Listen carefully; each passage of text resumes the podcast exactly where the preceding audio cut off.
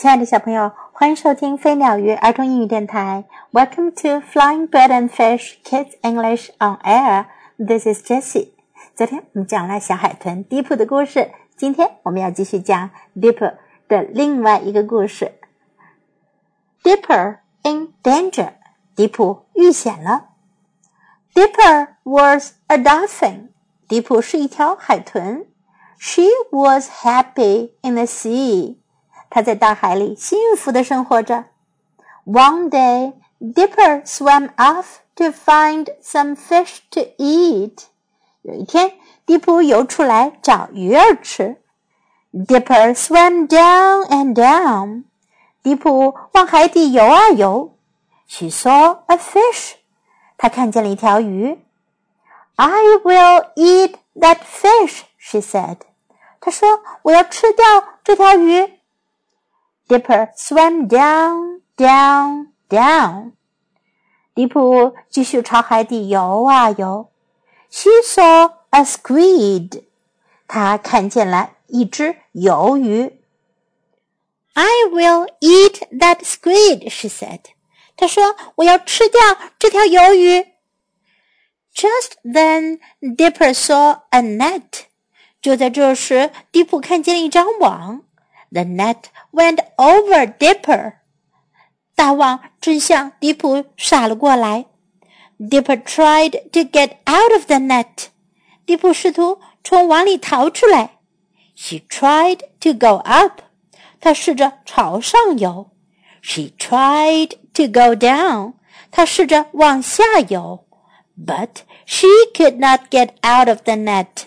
但是她没办法从这张网里逃出来。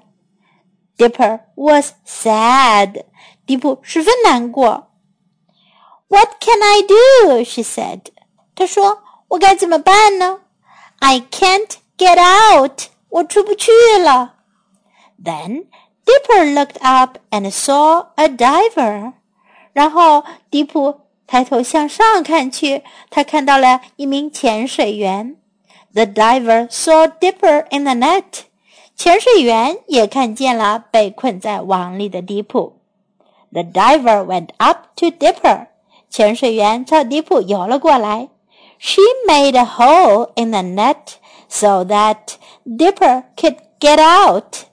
她在网上弄了一个小洞出来，好让迪普游出来。Dipper tried to get out of the net, but the hole was too little. 迪普试着从网里 出来，可是那洞太小了。So the diver made a big hole so that Dipper could get out of the net. 于是潜水员又弄了一个大的洞，这样的话，迪普就可以从网里游出来。Dipper was very happy. 迪普非常开心。So was the diver. 潜水员也十分开心。They swam off over the sea. 他们一起向大海深处游去。In this story, we can learn she was happy in the sea. 她在海里很快乐。She was happy in the sea. She was happy in the sea. I will eat that fish. 我要吃那条鱼。I will eat that fish. I will eat that fish.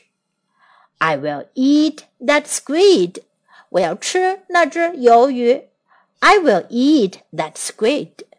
I will eat that squid.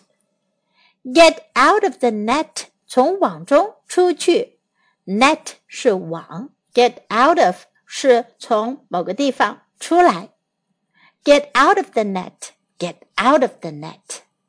Go up 上去。Go up. Go up.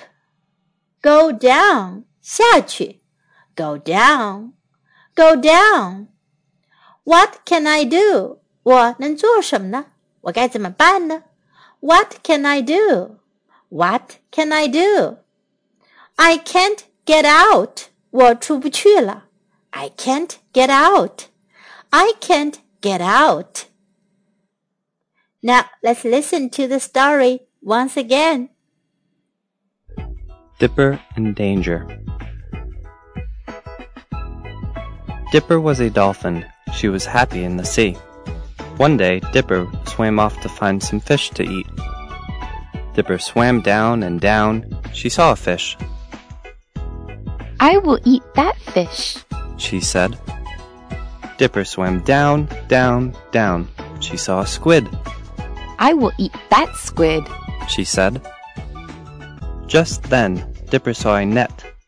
The net went over Dipper. Dipper tried to get out of the net. She tried to go up. She tried to go down, but she could not get out of the net. Dipper was sad. What can I do? She said. I can't get out.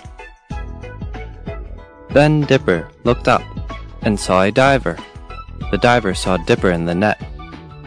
The diver went up to Dipper. She made a hole in the net so that Dipper could get out. Dipper tried to get out of the net, but the hole was too little. So the diver made a big hole so that Dipper could get out of the net. Dipper was very happy. So was the diver. They swam off over the sea. The end of the story. Hope you enjoy it. And time to say goodbye.